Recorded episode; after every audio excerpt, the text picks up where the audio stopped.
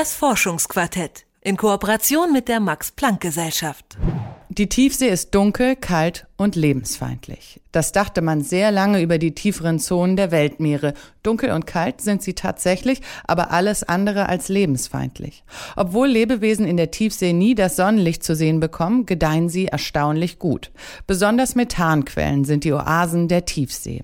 Das zeigen Forschungen des Max-Planck-Instituts für marine Mikrobiologie in Bremen. Detektor FM-Reporter Max Heke hat mit einem der Wissenschaftler gesprochen. Es ist der 23. Januar 1960. Der Belgier Jacques Picard sitzt sprichwörtlich in der Klemme. Eingeklemmt zwischen den dünnen Stahlwänden seines U-Boots taucht er so tief ins Meer wie nie ein Mensch zuvor. Rund 11.000 Meter begibt sich Picard in die Tiefe, in den Marianengraben, die tiefste erreichbare Stelle der Weltmeere. Was sollte Picard hier anderes finden als schlammige Schwärze? Wesen, die im Dunkeln leuchten, Wesen mit unförmigen Mäulern, Wesen von außergewöhnlicher Gestalt. Ganz so lebensgefährlich und dramatisch sieht die Arbeit von Emil Ruff nicht aus.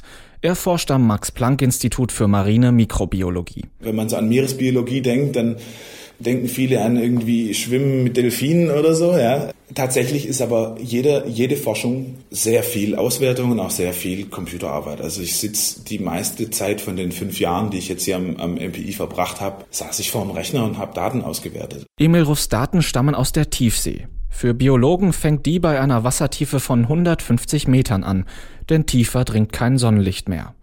An knapp 50 Stellen über den Globus verteilt haben internationale Forscherteams Wasser- und Sedimentproben entnommen.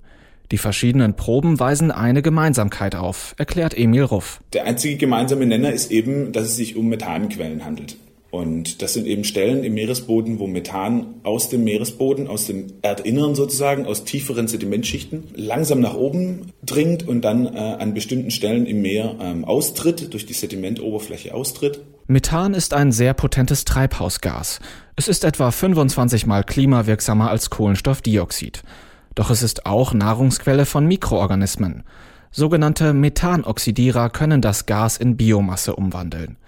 Das Besondere an diesen Mikroorganismen, sie kommen vollständig ohne Sonnenlicht und Sauerstoff aus.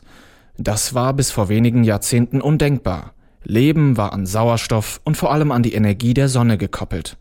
Doch die Methanoxidierer gedeihen prächtig in der dunklen Tiefsee und dienen sogar als Nahrungsquelle für höhere Lebewesen wie Krebse, Würmer und Muscheln.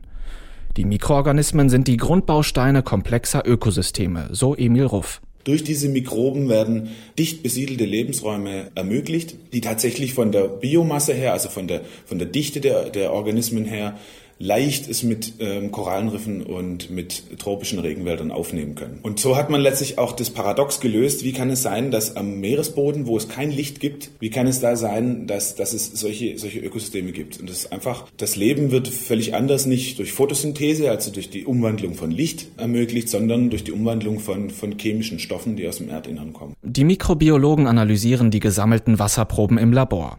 Dabei lassen sie sich von drei Fragen leiten. Wer ist in einem Ökosystem vorhanden?